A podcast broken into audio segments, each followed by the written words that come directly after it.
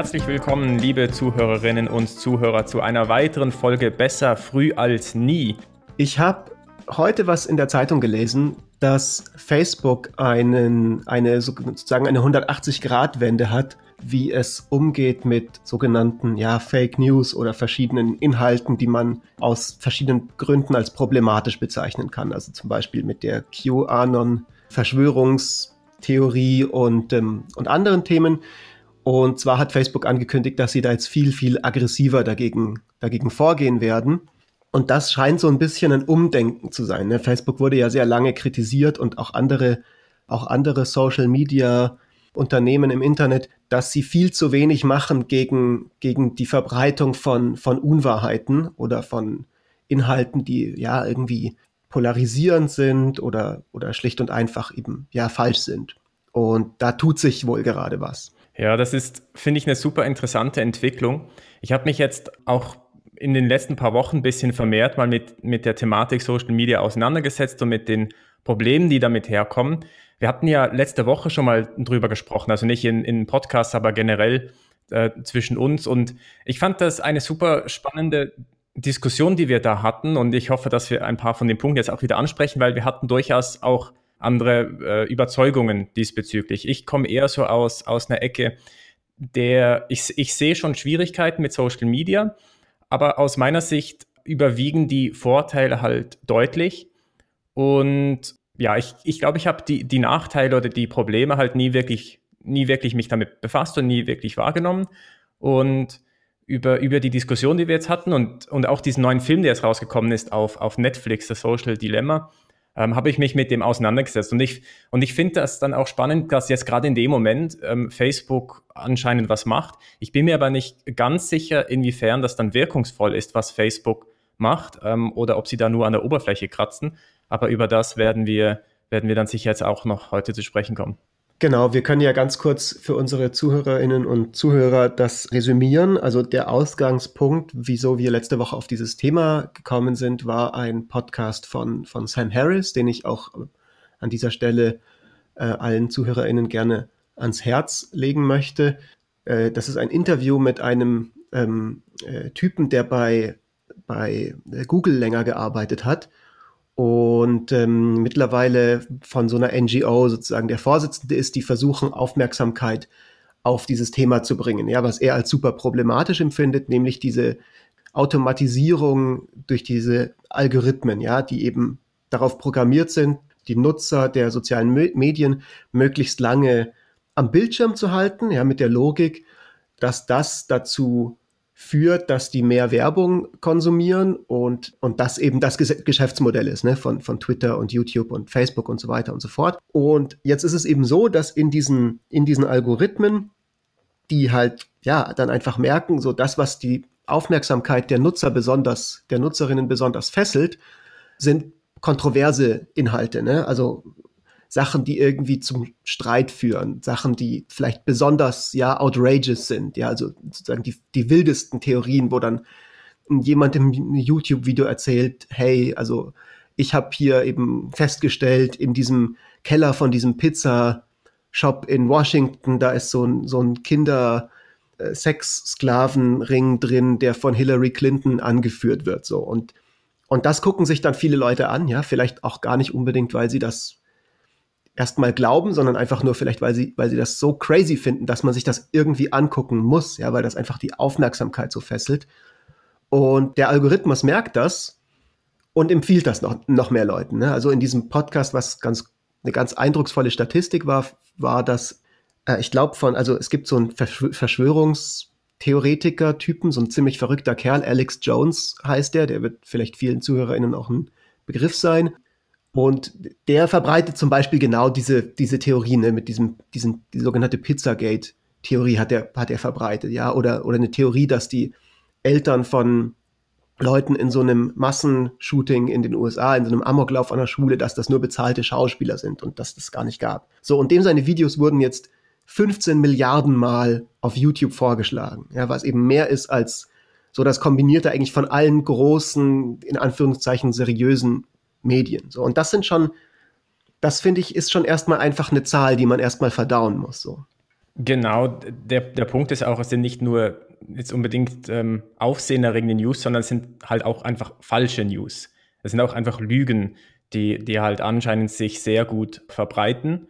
Ähm, Verschwörungstheorien, die ohne, wirkliche, ohne wirkliches Fundament dahergeplappert werden, äh, scheinen halt sehr gut zu funktionieren. Und die, und die, was, was ich halt spannend finde, war halt die Logik, warum macht es halt das? Facebook oder Twitter hat kein, inher, kein inhärentes Interesse daran, Verschwörungstheorien zu verbreiten, sondern es funktioniert halt. Leute sind halt darauf anfällig. Und wenn, und wenn, wenn Twitter oder also nicht Twitter an sich, aber der Algorithmus halt merkt, das ist eine Person, die ist anfällig auf Verschwörungstheorien, dann werden diese Inhalte dieser Person vorgeschlagen. Und dann kommt man halt in so einen, so einen Teufelskreis rein ähm, und endet dann in diesen Verschwörungstheorien. Und niemand hat Interesse daran, also, also von, von den Unternehmen. Niemand möchte das. Aber es funktioniert halt. Es ist halt das, was anscheinend dazu führt, dass die Leute häufiger auf Facebook gehen oder, oder auf Twitter gehen. Wir haben uns ja dann auch beide diese Netflix-Doku angeguckt, äh, The Social Dilemma, was an dieser Stelle vielleicht auch an alle Leute, die das Thema interessiert, eine kleine Empfehlung von uns. Wir werden durchaus dann nochmal kritisch, ein bisschen die kritisch würdigen später, aber man kann sie sich, denke ich, auf jeden Fall mal als Empfehlung rausgeben. Ja, auf alle Fälle, man sollte sie aber unbedingt fertig schauen. Ich finde, der erste Teil finde ich eher schwach von der, von der Sendung. Der, die zweite Hälfte, dann wird es aber wieder gut. sehr, sehr gut. Ich weiß nicht, noch letzte Woche hatten wir uns unterhalten, da hattest du erst die erste Hälfte gesehen und ich hatte erst, ich glaube, so die ersten fünf bis zehn Minuten gesehen. Und, ähm, und, und du bist schon sehr hart mit dieser, mit dieser äh, Doku ins Gericht gegangen. Aber bevor wir jetzt dazu übergehen, einfach um das nochmal wirklich zu betonen, weil ich glaube, das ist was, was man vielleicht mittlerweile gar nicht mehr oft genug sagen kann, weil es immer noch viel zu wenig Leuten klar ist und es eigentlich mittlerweile Allgemeinwissen sein sollte, dass auf diesen sozialen Medien das Geschäftsmodell einfach ganz klar ist, die Aufmerksamkeit der Nutzer zu binden, so. Ne, das passt ja auch ganz gut nebenbei bemerkt zu unserer Folge, die wir neulich gemacht haben mit den Produktivitätshacks, wo wir auch beide davon erzählt haben, dass es manchmal schwierig sein kann, diesen Ablenkungen zu widerstehen.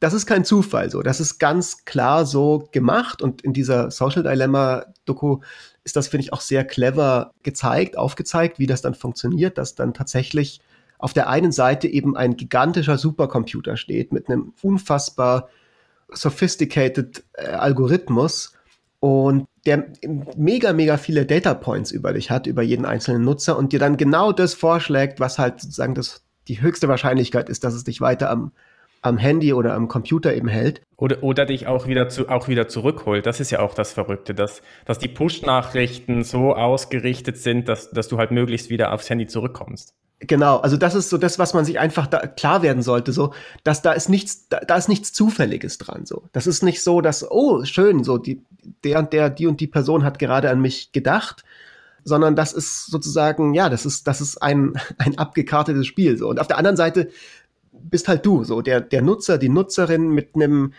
ja, mit einem kleinen menschlichen Gehirn, das sich halt einfach entwickelt hat in einer Phase der menschlichen Evolution, wo wir vielleicht 60 bis 80 soziale Kontakte hatten oder Menschen in unserem ganzen Leben jemals gesehen haben, so. Und was da jetzt dann die, die Konsequenz daraus ist, das ist was, wo eben in diesem Podcast und in diesem, und in dieser Doku sehr, sehr stark davor gewarnt wurde, ja. Also ob das jetzt unterm Strich was Positives ist oder was Negatives und inwieweit das vielleicht auch zusammenhängt mit gesellschaftlicher Polarisierung, die wir so erleben. Und da fand ich das ganz interessant, dass du eben ein sehr gutes Argument gegen diese Interpretation gebracht hast letzte Woche. Ja, ich, ich, ich fand ein paar Punkte, zumindest in der ersten Hälfte von, von der Folge, halt so mittelgut. Sie, haben, sie machen ein paar relativ starke Aussagen, die ich so nicht unterstützen würde. Ähm, einerseits, und darum hatte ich, glaube ich, auch so ein bisschen eine andere Meinung letzte Woche, ich, ich bin mir halt nicht ganz sicher, wenn jetzt der Fokus, wenn das Schlechte oder das Problematische tatsächlich nur dieses Aufmerksamkeitsproblem ist, dass man halt immer wieder zurückgeholt wird auf, auf die App, dann bin ich mir halt nicht sicher, wie problematisch denn das tatsächlich ist. Ich glaube ja, dass, also in einer perfekten Welt hätten wir das wahrscheinlich gerne anders. Aber auf der anderen Seite kriegen wir halt kostenlos einen, einen Service zur Verfügung gestellt, der halt unendlich mächtig ist. Also Facebook und, und Twitter ist ein massiv, massiv äh, mächtiges Instrument, das man einfach so kostenlos kriegt. Und ich würde es auch eher mir wünschen, dass es halt nicht so addictive ist. Aber wenn es das halt ist, dann, also man, man ist dem ja nicht hoffnungslos ausgeliefert. Es gibt ja Strategien, wie man sich gegen das wehren kann. So, also, also ich beispielsweise habe Twitter oder Facebook äh, nicht auf meinem Handy installiert. So, damit ich halt diese ganzen Push-Nachrichten nicht, nicht kriege. Und also das war halt so das eine, da, da war ich mir nicht ganz sicher, wie problematisch ist es überhaupt. Das andere ist, dass sie ein paar relativ starke Claims gemacht haben, was das für Effekte hat auf die Bevölkerung. Sie machen zum Beispiel, ja, erwähnen, dass halt die Suizidrate nach oben gegangen ist oder dass die Anzahl Personen mit, mit einer Depression äh, hochgegangen ist und das halt genau zum Zeitpunkt passiert, als, als Social Media entwickelt wurde, also eigentlich Facebook 2007, 8 oder 9 oder wann das auch immer war. Und das ist aus aus sozialwissenschaftlicher Sicht halt echt schwierig, wenn man, wenn man mit dem argumentiert, dass es halt einfach so die Zeitreihen passen halt irgendwie so. Auf der einen Seite, aber auf der anderen Seite, wenn man sich die Zeitreihen anschaut, dann die passen halt auch nicht unbedingt. Also man sieht halt einfach schon so, so einen Trend, der schon vor 2007 halt hochgeht. Und ab 2007 verstärkt es sich halt vielleicht, vielleicht aber auch nicht. Aber es gibt halt so, wenn man da halt draufschaut, gibt es halt so einen leichten Anstieg. Aber das kann halt alle möglichen Gründe haben. So, und ich meine, das war die Wirtschaftskrise, so 2007, 8, 9. Ähm, das, das ist halt, das kann alles Mögliche sein. Das, ja. Und ich sage nicht, dass das nicht dazu führt, dass tatsächlich mehr Suizide begangen werden. Ich sage auch nicht, dass es nicht so sein könnte, dass tatsächlich mehr Leute eine Depression haben. Aber man kann das halt nicht herausfinden, indem man sich einfach die Zeit rein anschaut. Das geht halt einfach nicht. Es könnte halt genauso gut sein, gerade jetzt bei, bei den Suiziden. Suizide, das ist etwas, worüber normalerweise nicht berichtet wird. So, also in, in, in den Medien, da, da gibt es eine Abmachung, Suizide werden nicht berichtet. Es kann aber sein, dass jetzt über Social Media einfach mehr darüber berichtet wird. Das, ja. Man, man, man, man kriegt es halt eher mit. Das Gleiche mit, mit den psychologischen Erkrankungen vielleicht, weil man jetzt den Mut fasst, im Social Media darüber zu sprechen, wird man eher diagnostiziert oder es wird einem eher bewusst, ähm, dass man, dass Personen Depressionen haben. Und, und das war so ein bisschen das, was ich, was ich eher schwach fand an der, an der, an der Folge, an, an dieser Sendung. Der zweite Teil von der Sendung fand ich dann dafür aber wieder besser. Also da ging es dann um, um, um, dieses, um dieses Problem, dass man halt in so einen so einen Sog reingezogen wird mit, mit irgendwelchen Verschwörungstheorien und dass das möglicherweise dazu führt, dass es zu einer Polarisierung kommt.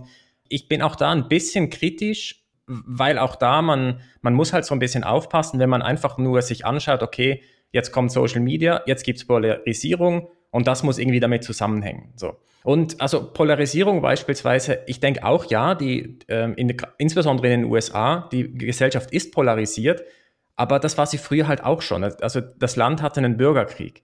Und, und das ohne Social Media. Auch hier, ich, ich, ich spreche nicht ab, dass, dass Social Media tatsächlich dazu führt, dass es zu einer Polarisierung kommt, aber man, man muss ein bisschen aufpassen, ähm, indem man sich das einfach so zurechtschustert, weil es halt vom Timing her irgendwie passt diese Erzählung ist ja eigentlich nichts Neues. So, die haben wir jetzt schon mittlerweile seit ein paar Jahren. Die meisten werden damit auch vertraut sein. Diese Kritik an den sogenannten Echokammern. Ne? Also das, das Verbreiten der Fake, der sogenannten Fake News, ne? wie auch immer man das dann im Einzelnen bezeichnen will. So, das ist ja das, glaube ich, der eine große Schuh. Und der zweite große Schuh ist diese, diese Echokammern und die, und die Polarisierung wo ich mir jetzt nicht sicher bin, so ja klar, okay, das gab es früher auch schon. Zum Beispiel in den USA gab es einen Bürgerkrieg oder, oder anderweitig auch. Nur ist das jetzt der richtige Vergleichspunkt so? Ne? Das war einfach nochmal eine komplett andere Zeit. Da hatten die Leute halt eben auch noch Sklaven gehalten und waren wesentlich weniger, es waren wesentlich weniger erprobte und gefestigte und gesetzte Demokratien. Ne? Und vielleicht ist der bessere Vergleichspunkt schieß mich tot. Ja, vielleicht sowas wie Ende der 90er, Anfang der 2000er. Und sicherlich, da war auch schon, da war auch schon viel polarisiert, aber was zum Beispiel, glaube ich, damals nicht der Fall war, dass du eben jetzt mal ein Beispiel in Deutschland Demonstrationen hattest, also wirklich, wo sich Leute im echten Leben treffen und dann einfach falsche, nachweislich falsche Tatsachen behaupten, ja, so wie diese QAnon-Leute, die sich dann da teilweise im echten Leben halt treffen, so. Oder, oder, oder, also sozusagen, dass es, dass es immer wieder dann tatsächlich in der Realität zu Gewalttaten kommt oder fast dazu kommt, die sich zurückverfolgen lassen zu Unwahrheiten im, im Internet. Ne? Also dieser Pizzagate hat dazu geführt, dass so ein Kerl mit einem Sturmgewehr in diese Pizzeria in Washington gelaufen ist, um da diese Kinder zu befreien, diese vermeintlichen. Also der hätte da Leute erschießen können so. Und man kann immer sagen so, ja okay, das war jetzt halt dieser eine Kerl, der ist halt verrückt, der hätte vielleicht sonst irgendwas anderes Verrücktes gemacht, wenn er und früher haben die Leute auch schon was Verrücktes gemacht, wenn sie dann andere Sachen gelesen haben. Aber meinst du nicht, dass es vielleicht schon irgendwie dass das schon was Neues ist, dass das sich, also dass das einfach so supercharged ist, weißt du? So, so auf Steroids im Vergleich früher mit einfach irgendwelchen Käseblättern, die dann, die dann schlecht recherchierte Geschichten veröffentlicht haben. Ich denke schon auch. Also ich, ich, ich sage so, es würde mich überraschen, wenn man jetzt rausfinden würde, wenn man das untersucht ähm, mit einer korrekten kausalen Identifikationsstrategie, dass das keinen Effekt hätte. Das würde mich total überraschen also wenn ich mir die, so, das, oder die Problematik mit Social Media anschaue, wenn ich mir anschaue, was in den letzten paar Jahren so passiert ist, was durchaus aus, ausgelöst sein könnte von, von Social Media, dann würde ich sagen, okay, ja, da, da wird schon was sein. Aber wir müssen halt echt aufpassen, dass man da nicht zu viel reinliest. So, es kann halt echt, weil es halt so viele Faktoren gibt, die, die anders sind du hast es gerade angesprochen, viele von den Sachen beobachtet man jetzt einfach leichter. Äh, vor, vor 20 Jahren, wenn irgendwo was in irgendeinem Bundesland, in irgendeinem Landkreis was gemacht hat, du hast das nie mitgekriegt. Und, und jetzt kriegst du es halt mit. Gleichzeitig führt das aber halt dazu, dass es äh, zu, zu Nachahmungstätern oder Täterinnen kommt. Weil man halt weiß, ah, okay, mit, mit den Aktionen kriegt man Aufmerksamkeit. So, und das wäre dann direkt ausgelöst durch Social Media, durchaus. Und, und deswegen, ich widerspreche dem grundsätzlich nicht, aber ich glaube einfach, wir müssen extrem aufpassen, dass man da nicht Äpfel mit Birnen vergleicht. Jetzt gehen wir mal davon aus, jetzt lassen wir kurz mal die, die, die wirklich das, das, die Schwierigkeit der korrekten kausalen Analyse beiseite. Und wir gehen jetzt einfach mal davon aus, so, es ist so, ja. Also wir haben irgendwie so direkten Zugriff auf den Data Generating Process und wir kennen die Realität so mit Gottes Auge und wir sehen, als Policymaker so, ja, wow, okay, durch diese Technologien, durch diese Algorithmen verändert sich die Art und Weise, wie wir als Menschen, als Gesellschaft miteinander kommunizieren und das hat diese und jene negative Auswirkungen. So, also es führt zum Beispiel zu höherer Gewalt, äh, Bereitschaft für politische Gewalt. Ja, also nur mal als, als, als hypothetisches Ergebnis. Ne? Das gab jetzt vor kurzem eine Umfrage, wo unter anderem die Frage drin ist, finden Sie Gewalt eine, ein akzeptables Mittel, um politische Ziele durchzusetzen? Und laut dieser Umfrage, die sicherlich ihre Probleme hat, ist das halt hochgegangen von ein paar wenigen Prozentpunkten von vor, noch vor wenigen Jahren zu irgendwie jetzt einer dieses Jahr durchgeführten Umfrage von 33 Prozent, die darauf Ja gesagt haben. So, jetzt tun wir einfach mal so, das hat mit den Social Media zu tun, ja, weil die Leute immer krasser sich in ihrer eigenen Echokammer verbarrikadieren, ja, immer, immer stärker, ein stärkeres Zerrbild vom politischen Gegner ihnen präsentiert wird, ja, weil sie sagen, gar nicht mal in der Realität mit irgendwelchen Leuten in Berührung kommen, mit denen sie sich vielleicht sogar super gut verstehen würden, sondern nur irgendwie, die sehen in irgendwelchen Interviews, wo die dann irgendwelche verrückte Sachen reden. Also, wo die einen sagen, wow, was ist das jetzt für eine verrückte Person, die da auf ihrem LGBTQ-Protest irgendwelche Sachen sagt, die ich nicht verstehe, und die anderen sagen, was ist jetzt das für jemand, den, der da irgendwie, wie kann der nur für Trump sein oder whatever so. Was ist denn dann ein adäquates Policy-Instrument deiner Meinung nach? Fändest du es adäquat als Gesellschaft zu sagen, wir regulieren jetzt diese Tech-Firmen und greifen ein, wir, wir zwingen die jetzt da was zu machen, in ihrem, an, an, was zu ändern an ihren Algorithmen oder wo würdest du da sein von deiner von deiner persönlichen Meinung her? Ich, ich würde mich auf alle Fälle für Regulierung einsetzen oder aussprechen. Ich bin mir aber nicht sicher, wie diese Regulierung aussehen sollte, weil es halt nicht so leicht zu lösen ist, das Problem. Ich glaube, die Schwierigkeit, oder, oder anders gefragt, warum kommt es überhaupt dazu? Das kommt vermutlich zu dem, weil es halt einfach deren Businessmodell ist. Und wenn man das verbieten könnte, also dass tatsächlich das nicht mehr zu diesen, zu diesen Blasenbildungen kommt oder zu diesen, zu diesen Echokammern, dann würde man das Businessmodell von Facebook und Twitter zerstören. Es würde dann nicht mehr funktionieren. Nur können wir vermutlich nicht so direkt in dieses Businessmodell eingreifen. Jetzt ist halt die, die Frage, wie könnte man dazu oder wie könnte man dafür sorgen, dass Facebook und Twitter halt nicht mehr ähm, die, äh, die, die Werbeeinnahmen maximieren. Weil das ist ja genau das Problem. Ne, die, die müssen ja ihre Werbeeinnahmen ähm, maximieren und das können sie halt, indem möglichst viele Leute auf Facebook gehen oder auf Twitter gehen. Und das funktioniert halt am besten, wenn man eben, eben gerade diese Verschwörungstheorien hat. Und Facebook hat ja kein Interesse an den Verschwörungstheorien. Aber sie, sie brauchen sie. Es geht halt nicht anders. Und, und ich habe diese einen, ähm, ich habe mal so ein bisschen die, diese Congressional Hearings mir angehört von Mark Zuckerberg und so weiter. Ich meine, er macht einen Punkt und, und der ist richtig. Er sagt halt, das sind Milliarden von Nachrichten, die da, die da rausgehen pro Tag. Oder Millionen, keine Ahnung, aber extrem viel. Du kannst das gar nicht alles überprüfen, was da rausgeht. Du kannst gar nicht überprüfen, wer jetzt welchen Tweet oder welchen Facebook-Post empfohlen bekommt oder auch bei YouTube, welches Video dir angezeigt wird. Das kannst du nicht. Was du aber kannst, du kannst halt im Großen und Ganzen verhindern, dass halt überhaupt solche äh, Tweets oder Posts viral gehen können. Das heißt, sie müssen, um ihr Geschäftsmodell beibehalten zu können, brauchen sie die Tatsache, dass ein Tweet viral gehen kann oder ein Post viral gehen kann, weil die Leute dann draufklicken. Und ein Teil von diesen Dingen, die dann viral gehen, sind halt ähm, Fake News oder sind problematische Inhalte. Und was sie nicht können, sie können nicht automatisch mit einem Algorithmus entscheiden, was ist jetzt Fake News und was ist nicht Fake News bei den Tweets, die viral gehen. Aber sie können einstellen, ob überhaupt etwas viral gehen soll. Also was ja oft gesagt wird von Kritikern an dieser Aussage von Zuckerberg, die sagen ja dann oft, ähm, ja Moment, aber warum, wenn ich jetzt auf Facebook gehe, dann sehe ich da kein, keine Pornografie. So offensichtlich könnt ihr das ja doch irgendwie filtern so. Und ich denke, was was da immer vergessen wird bei diesem Gegenargument, ist, dass es halt wesentlich leichter ist für einen Machine Learning Algorithm ein pornografisches Bild zu erkennen. Das kannst du halt automatisieren aber im Prinzip, so ein, so ein Algorithmus kann einfach nicht erkennen, ob was jetzt Fake News ist oder aufmerksamkeitsheischend oder polarisierend oder whatever so. So, das weiß der einfach nicht. So, er, er hat keine Möglichkeit, das zu beurteilen, außer die Information, wie viel, wie oft wird drauf geklickt, ja, oder wie lange gucken Leute drauf, so. Und was man halt machen kann, und ich glaube, das ist das, was du meinst, dass man einfach dann sagt, so, okay, alles, worauf viel geklickt wird, so, sollte sich nicht mehr weiter verbreiten. So.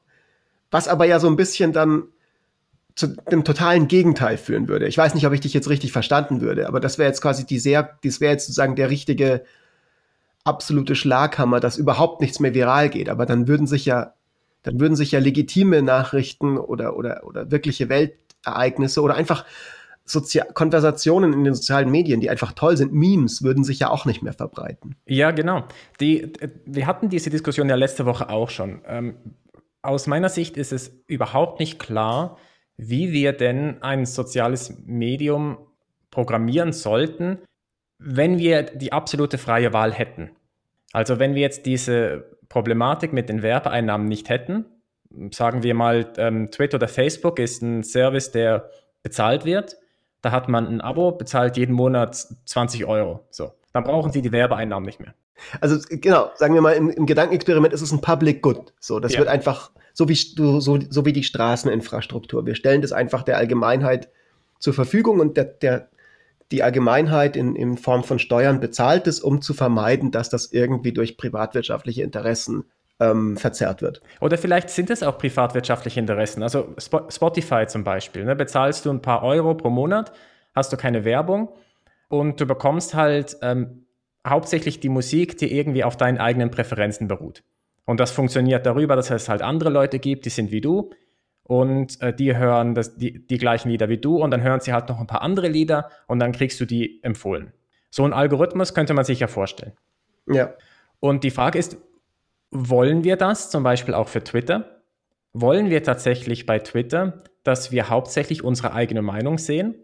Oder wollen wir eher wie bei einer ähm, mehr oder weniger guten Tageszeitung, dass man halt auch ein bisschen äh, Meinung von den anderen kriegt, von der anderen Meinung?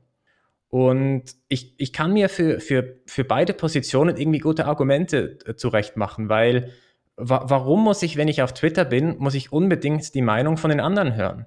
So, das ist, das ist meine freie Zeit. So, ich, ich, ich muss doch nicht die ganze Zeit alles politisch machen. So.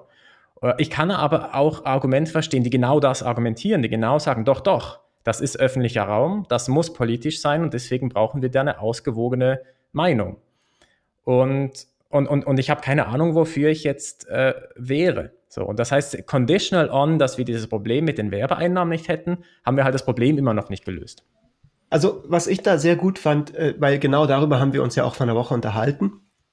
Und da habe ich genau das Argument gebracht, so Moment mal, ist das nicht ein öffentlicher Raum und solltest du sozusagen nicht in diesem öffentlichen Raum deswegen auch konfrontiert werden mit tatsächlichen Meinungen, die es eben einfach gibt in der Öffentlichkeit.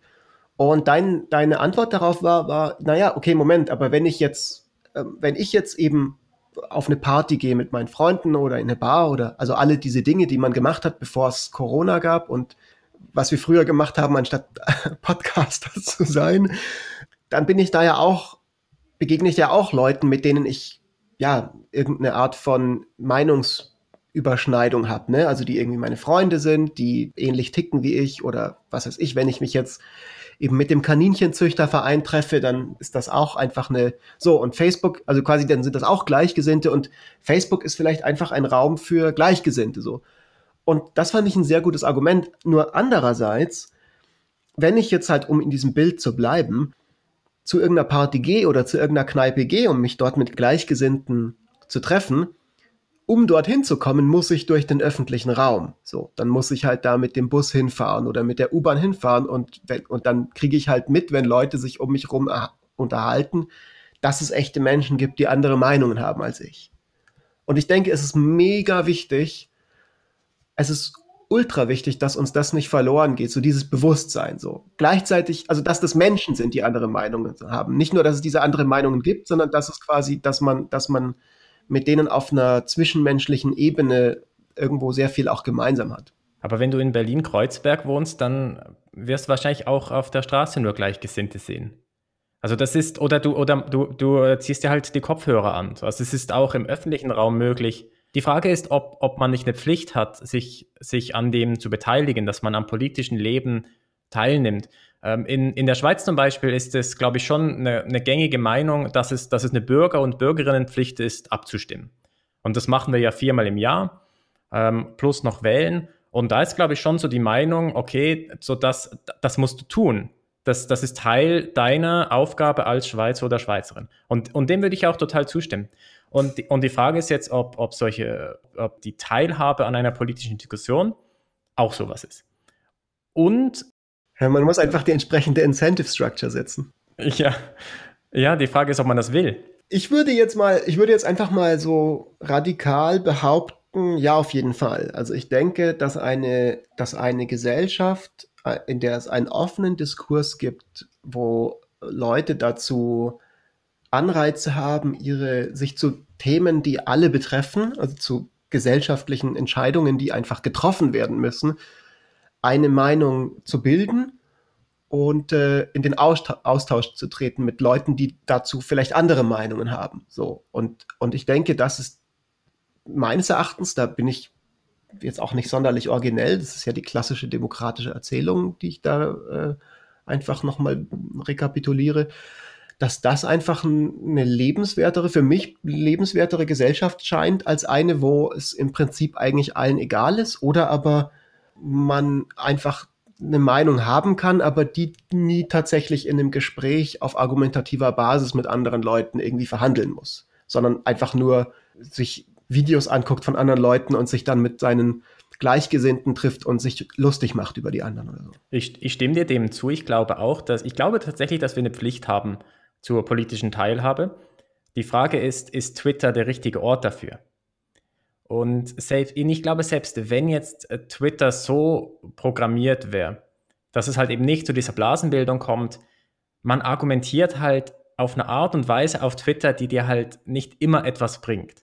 Oder ein anderes Beispiel, die Kommentarspalte in den Tageszeitungen. So, das ist jetzt nicht unbedingt Social Media, das ist jetzt, das hatte man schon immer. Die, das kann man ja nicht lesen. So, also da kommt doch kein Austausch zustande, der irgendetwas bringt. Und, und warum? Weil man halt in diesem, in diesem ähm, Online-Diskurs, in dem man oftmals auch anonym ist, halt einfach eine ganz andere Rolle einnimmt. Und ich stimme dem absolut zu, man sollte politische Teilnahme ähm, äh, wahrnehmen, aber das, daraus folgt nicht, dass das auf Twitter sein soll. Also dazu würde ich, dazu würde ich zwei Dinge sagen. Und zwar zum einen so, okay, äh, also ich stimme dir zu, dass das vielleicht im Idealfall einfach wesentlich besser ist, wenn man, wenn man, wenn man das von Angesicht zu Angesicht im echten Leben macht. Nur es ist jetzt einfach de facto so, dass diese politischen Diskurse auf Twitter, auf Facebook, in den Kommentarspalten der Zeitungen passieren so. Das ist einfach, also Diskurs jetzt wirklich sehr großzügig benutzt. Also im Prinzip, da sind einfach dann Leute, die sitzen an ihren Computern und schreiben sich gegenseitig teilweise beleidigende Kommentare so. Aber, aber auch das ist ja eine Art von politischer Diskurs, wenn man so will. So. Also Leute kommunizieren miteinander über politische Themen. So, das ist bereits der Fall. Und daraus, finde ich, folgt dann schon die Frage, wie kann man das gestalten, dass das besser ist? Also, dass das weniger konfrontativ wird. So hat das das Potenzial, das zu sein. So, ich glaube, das kann das Potenzial schon haben wirklich zu einem, zu einem guten demokratischen Dialog beizutragen. Aber nicht unter der Logik dieser Algorithmen, wo es einfach darum geht, Aufmerksamkeit äh, an das Ding zu binden und, und Werbung zu verkaufen. Also für mich war das schon ein überzeugender Case, den diese Doku da gemacht hat. Das, das auf alle Fälle. Das wurde mir durch die Doku dann schon auch nochmal bewusster oder überhaupt erst bewusst, wie sehr das alles abhängt von diesem Geschäftsmodell. Und, und dass es auch anders gehen würde. Es ist ja nicht so, dass wenn sie das nicht machen, dass sie pleite wären. Sie bräuchten halt ein anderes Geschäftsmodell. Du müsstest das dann halt, wie, wie bei Spotify oder bei Netflix, müsstest du halt ein bezahltes Abo haben. So anders würde es vermutlich nicht gehen. Ja, und, und, und dann conditional on, on dass man das hat. Ähm, ich glaube schon, dass man den politischen Diskurs verbessern könnte auf Twitter. Und, und die Diskussionen hätte man ja nach wie vor immer noch. Die Frage ist für mich dann eher, was wird einem empfohlen? Man kriegt ja bei Twitter immer irgendwelche Leute empfohlen oder, oder keine Ahnung, man folgt halt irgendwie tausend Leuten und Twitter oder der Algorithmus muss entscheiden, welche Leute werden die jetzt angezeigt. Und das eine, die, den politischen Diskurs kannst du immer noch haben. Du kannst explizit zu Leuten hingehen und, und, und, und denen dann einen Kommentar drunten lassen. Die Frage ist aber, was wird dir angezeigt? Und, und da könnte man jetzt sagen, gut, es wird dir halt ähm, 50 Prozent wird dir deine eigene Meinung gezeigt und 50 Prozent wird dir irgendwie noch die andere Meinung gezeigt oder irgendwie sowas. Ähm, und, und, und da, ich, und ich meine, das sind dann reelle Fragen, die sich Programmierer und Programmi Programmiererinnen stellen müssen, die bei diesen Unternehmen arbeiten. Das ist ja die Frage, die aufgeworfen wird oft in der Debatte, zu der diese Doku und dieser Podcast, von der wir am Anfang geredet haben, einen Beitrag stellen. Und in gewisser Hinsicht beteiligen wir uns jetzt auch an dieser öffentlichen Debatte. Und eine wichtige Frage ist dabei ja dann auch, sollten das jetzt diese Programmierer, also jetzt wirklich aus, ne, aus, der, aus der Perspektive heraus, in was für eine Art von Gesellschaft wollen wir leben? Wie sollen da Entscheidungen getroffen werden? So. Und ist das dann, ist das dann ein Thema, das wirklich diese irgendwelche Programmierer bei Google, bei Facebook, bei Twitter beantworten sollten? Oder sind das nicht Fragen, die von so hoher Wichtigkeit sind, dass man die eigentlich nicht privaten Akteuren überlassen sollte, die Beantwortung davon. Und was wäre denn die Alternative? Ich sage nicht, dass die Alternative eine gute wäre, ähm, weil die auch Costs hat und Downsides, aber eine Alternative wäre, dass es eben doch irgendeine Art von zumindest Versuch gibt, das auf eine, eine irgendeine Art und Weise zu regulieren. Also jetzt wirklich der Staat versucht einzugreifen. Genau, also diese Alternative wird ja, wird ja aufgeworfen in der Debatte so. Und klar, das hat wieder ganz eigene, das hat wieder ganz eigene Probleme, aber wir haben ja auch zum Beispiel bereits jetzt eine öffentliche Gerichtsbarkeit, wo du dagegen vorgehen kannst, wenn jemand Lügen über dich erzählt, so. Also, wo du Leute verklagen kannst, wenn sie dich verleumden oder. Das kannst du auch auf sie, Facebook. Aber die Frage wäre ja dann, also, so tief bin ich jetzt aktuell nicht drin in dieser, in diesem genauen, in der genauen Argumentation, aber ich meine gehört zu haben, dass es den den Versuch gibt, dann eben Facebook verantwortlich zu machen und nicht die Leute, die einzelnen Individuen, die auf Facebook irgendwelche Sachen ver verbreiten, irgendwelche äh, Fake News oder whatever, so Propaganda oder solche Dinge. Ähm, ich, ich, ich meine, ich muss, also ich muss gestehen, ich ist nicht mein Gebiet. Ich habe jetzt keine Ahnung, was, was eine sinnvolle oder überhaupt eine, eine mögliche Regulierung wäre. Ich kann mir aber vorstellen, dass es halt super schwierig ist. Ähm, also ich glaube, was, was, was wichtig ist, okay, ja, es gibt sicher Raum für Regulierung. Wir haben auch Regulierung bei Zeitungen oder, oder bei, bei Fernsehsendern. So, die dürfen auch nicht alles machen, was sie wollen. Und da wird dann auch die Tageszeitung äh, zur Rechenschaft gezogen. Aber, aber die Social-Media-Kanäle sind halt fundamental was anderes, wer die Inhalte generiert. Da ist nicht irgendwie ein Chefredaktor oder ein Che eine Chefredakteurin, die entscheidet, was da jetzt reinkommt, sondern es sind halt Privatpersonen. Und, und was jetzt bei Facebook tatsächlich passieren kann, ist, dass wenn du Admin bist von einer Facebook-Gruppe und da postet irgendjemand da rein und, ähm, und beleidigt jemanden oder, oder verleumdet, verleumdet jemanden, dann ähm, sind die Admins von dieser Gruppe verantwortlich und nicht Facebook oder nicht Twitter. Und vermutlich kannst du halt einfach Facebook nicht dafür verantwortlich machen, was, wenn, wenn pro Tag mehrere Millionen oder Milliarden Posts gemacht werden. Ja. Weil das kannst du halt nicht regulieren. Aber dass es in irgendeiner Form eine Regulierung gibt, das kann ich mir vorstellen, dass das, dass das ähm, eine, eine schlaue Idee wäre. Aber Social Media ist halt auch extrem schnelllebig und es kommt immer wieder neues, neues Medium raus. So, und dann hast du irgendwie ähm, Facebook reguliert und hast da irgendwie zehn Jahre damit verbracht, dann kommt Twitter und dann kommt TikTok und dann kommt Instagram und alle basieren irgendwie auf, auf einer anderen Art, wie kommuniziert wird. Ja. Und, und, und ich meine, Facebook ist jetzt schon wieder langsam am, am Aussterben. Jetzt ist irgendwie Instagram anscheinend auch schon wieder so halbwegs. Da, da, gehen die Leute auch schnell wieder weg. Und jetzt hocken alle bei TikTok. Und das ist halt irgendwie fundamental was anderes vom, vom, vom Medium her. Voll, voll. Da übrigens ein kurzer Einwurf von mir, weil, also ich habe bisher war ich immer, ich habe mein Leben lang nie verstanden, was jetzt der Point von Instagram ist. Ich habe das, glaube ich, erst so vor einem Dreivierteljahr hat mir das mal jemand erklärt. Ich dachte halt früher immer so, ja, aber ich kann das doch auch auf Facebook machen, dass ich da Fotos hochlade und Leuten schreibe so. Aber TikTok habe ich auch lange nicht verstanden und und mittlerweile bin ich tatsächlich, werde ich langsam gerade zu einem Fan von dieser Plattform, weil ich werde gerade zu, zu, einem Fan von der Generation, die ein, eine unter uns ist. Und ich muss einfach zugeben, die sind einfach wesentlich fitter als wir so. Also die können viel mehr so.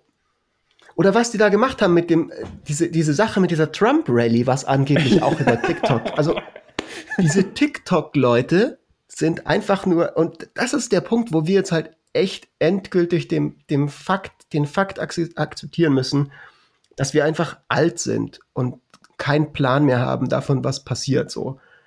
Und lange denkt man, man hätte diesen Plan noch, aber irgendwann hat man, muss man dir einfach das, das, akzeptieren, dass man keinen Plan mehr davon hat. Und jetzt stell dir mal vor, du bist 60 und musst TikTok regulieren. Und hast keine Ahnung, was da abgeht. So viel Spaß. Und ich meine, das geht ja extrem lange. Dann bist du irgendwie, keine Ahnung, fünf, sechs, sieben Jahre, versuchst du das irgendwie zu regulieren. Und dann kommt, äh, schieß mich tot, irgendeine andere App und TikTok interessiert schon niemanden mehr. Da hast du keine Chance. Und das ist nicht wie bei einem Printmedium, wo du irgendwie so Common Ground hast und die gibt es schon seit 500 Jahren und die wird es auch noch in 100 Jahren geben und das ist immer das Gleiche. Da kommt halt jeden Tag kommt so ein Stück Papier und da steht, äh, steht Zeugs drin. Twitter ist Text und, und äh, TikTok ist Video. So, versuch mal Common Grounds da zu finden, wie du das regulieren willst. Ja, das, also das, das, ist ein, das ist ein Argument, das mich sehr überzeugt. Und das überzeugt mich noch viel stärker, nachdem ich jetzt diese Videos gesehen habe, die einfach so, so unglaublich beeindruckend sind. Nein, wirklich. Also ich finde, das ist immer so was Abstraktes, dass man sagt so, ja, aber das ist ja auch alles, das bringt ja viel Gutes und so, weil da kann dann irgendwie, da kann man dann seinen Freunden Nachrichten schreiben und so weiter und so fort. Ja, aber ich glaube, so die, die, die wirkliche Bandbreite an gesellschaftlichem Mehrwert von Memes und von, von dieser Kreativität im Internet, da ist man oft geneigt, das einfach so ein bisschen als gegeben anzunehmen und sich nicht darüber im Klaren zu sein, dass das einfach gar nicht selbstverständlich ist und dass das was ist, was eben genauso konkrete positive Auswirkungen haben kann. So. Du hast am Anfang dieses dieses, diese Statistik erwähnt mit den Teen, Teen Depressions oder wie auch immer aus, dem, aus dieser Doku, ne? Ich bin mir sicher, man könnte auch, wenn man wollte, ähm, eine ähnliche Statistik herzaubern, wo dann, wo dann drin steht, ähm, aufgrund von TikTok, ja, was weiß ich, hat sich die Mental Health von diesen Teenagern mega verbessert oder sowas in der Art. Die Leute, spre die Leute sprechen plötzlich drüber, wenn, wenn, wenn, sie, wenn sie eine Depression haben oder wenn es ihnen nicht gut geht. Ja, oder MeToo zum Beispiel. Ja, genau, das wäre richtig, nie passiert richtig. in den ah, 90ern. Das wäre nie Vielleicht. passiert. Das wäre nie passiert. Und MeToo hat mir auch echt mega krass die Augen geöffnet. Wie, wie extrem häufig das passiert, wie extrem häufig sexuelle Belästigung ist. Ja, Das ist, Ja. ich, mir also ich, ich konnte das nicht glauben, wo halt echt Leute, die ich schon lange kenne, auf Facebook und Twitter plötzlich erzählen, was denen so passiert ist. ja. Da ging mir genauso. Ja. Das ist so übelst krass. Und ich, zu dem Punkt mit, dass du, dass du, ähm, dass du TikTok entdeckt hast für dich, das gleiche ist mir bei Twitter passiert. Ich, ich kannte Twitter, also ich bin ja jetzt seit Twitter aktiv erst so seit ein, zwei Jahren oder so dabei. Und ich wusste immer so, okay, die in der, in der VWL, da, da nutzen die Leute irgendwie Twitter und nicht Facebook. Und ich habe nie so groß verstanden, was jetzt der Unterschied sein soll, weil bei beiden ähm, schreibst du halt Text, du hast sogar bei Twitter weniger Möglichkeiten, du hast weniger Text, den du schreiben kannst. Was soll denn der Benefit sein? Und, und, und, und dann bin ich irgendwann aber zu Twitter gekommen und, und das hat mir halt echt auch so die Augen geöffnet, was halt echt, es ist so ma massiv was anderes und es bringt mir halt auch tatsächlich etwas. So, ich bekomme halt echt einen Großteil von, von interessanten Papern, kriege ich über Twitter mit. Oder, oder ich habe, ähm, und ich, wir, wir, hatten das mal in einer anderen Podcast, also in, in einer also Ausprobier-Podcast-Folge hatten wir mal über das gesprochen. Ich war mal auf einer Konferenz ähm, und, und kan kannte da niemanden. Und dann habe ich halt einen, einen bekannten deutschen Ökonomen, den Rudi Bachmann, äh, angeschrieben auf Twitter und gemeint so, hey, kannst du mich retweeten? Äh, ich, ich bin hier an dieser Konferenz und kenne niemanden. Retweet mich doch mal und sag den Leuten, die sollen sich mit mir treffen. Und, und dann hat er das gemacht. Und, und das halt, und er hat halt eine riesen Reichweite und da haben die Leute das gesehen an dieser Konferenz und da bin ich so ins Gespräch gekommen mit Leuten. Und das halt, das massiv. Das ist, das ja, volle. Kanne. Das ist auf jeden Fall. Also ich denke, und das ist auch was, was einfach, ähm, da stimme ich dir auch einfach zu. So, also ich denke, es, es ist gleichermaßen wichtig, dass es wirklich sich weit verbreitet, das Bewusstsein, ja, wie diese Algorithmen funktionieren und was die wirtschaftlichen Interessen dahinter, dahinter sind. Wie es auch wichtig ist, dass es sich weit verbreitet, ein Bewusstsein für, für die Benefits. Also, dass diese Benefits auch gesellschaftliche Relevanz haben, ja, und nicht einfach nur Entertainment sind. Und was ich, glaube ich, interessant finde, das ist jetzt nur meine Vermutung, weil ich total auf dem, zu der Überzeugung gekommen bin, dass die, die aktuelle Teenager bis, was ist ich, 24-jährigen Generation massiv mehr drauf hat als wir. Ich wette, die wissen das alle schon. So, die wissen das ganz genau, wie diese Algorithmen funktionieren und was die Logik dahinter ist. Kann ich mir gut vorstellen. Wesentlich mehr als wir. So, ich, für mich, ich glaube, wir sind, wir sind jetzt eher im Camp, das Internet ist Neuland, als wir im Camp derer sind, die, die das richtig checken, so. Obwohl wir jetzt beide noch nicht sonderlich alt sind. Aber mir ist das jetzt aufgefallen in, im Rahmen dieser letzten zwei, drei Wochen, wo ich mich mit diesem Thema so ein bisschen, wo ich da so ein bisschen drüber nachgedacht habe. Ja, das, das, das denke ich auch. Ich hatte auch auf Twitter, ähm, hat ein, ein Ökonom, der fand die, die, ähm, die Serie extrem gut. Äh, Die heißt übrigens The Social Dilemma. Ich weiß gar nicht, ob wir den Namen schon gesagt haben. Ja, ja, wir haben es ein paar Mal gesagt. Der hat, der hat ähm, das halt, der hat getweetet, so er hätte das seiner Tochter, die ist glaube ich 14 oder 13, hätte das gezeigt und er wäre halt mega ähm, schockiert gewesen von, von diesem Film und seine Tochter war halt überhaupt nicht beeindruckt und hat halt gemeint so, ja, was, was hast du denn erwartet, wie das funktioniert? so, äh, was, äh, wo lebst denn du, Ja, ey, Papa? Und das ist auch was, was einen hoffnungsvoll stimmt. Das ist vielleicht auch eine gute Note, so um, um, um zum Schluss zu kommen. Also für mich war das jetzt was, wo ich auch mich total gefreut habe, dass wir diesen Podcast gemeinsam machen, weil es mich jetzt angeregt hat und dazu angehalten hat, dieses Thema so zu versuchen, so ein bisschen, bisschen gründlicher gedanklich zu durchdringen, als es sonst der Fall ist manchmal, wenn man, also mir ging das eben, mir geht das häufig so, dass das, dass ich irgendwas lese in der Zeitung oder im Internet oder so ein bisschen mir darüber Gedanken mache, aber dann nicht, dann nicht wirklich mit anderen Leuten darüber rede oder nur auf so einer oberflächlichen Art und Weise, wo man, wo man eigentlich nur sich dann gegenseitig seine Meinungen bestätigt, die man eh schon hat. Und ähm, das jetzt aber im Rahmen von diesem Podcast zu machen, hat mir enorm viel gebracht. Also das fand ich cool. Danke dir, Marc. Ich, fand, ich, ich ebenfalls. Also ich habe auch, ähm, ich habe auch meine Meinung nochmal geändert und nochmal drüber nachgedacht. Ähm, von dem her gesehen, ist doch das ein, ein wunderbarer Schluss von, von, von dieser Episode. Auf jeden Fall, vielleicht noch kurz ein sogenannter Call to Action. Wir sind ja jetzt young, wir benutzen auch ab und zu englische Fachterminologie. Für unsere Zuhörer, die sollen uns mal auf Twitter teilen, wenn die diesen Podcast hören, weil wir gehen bald online.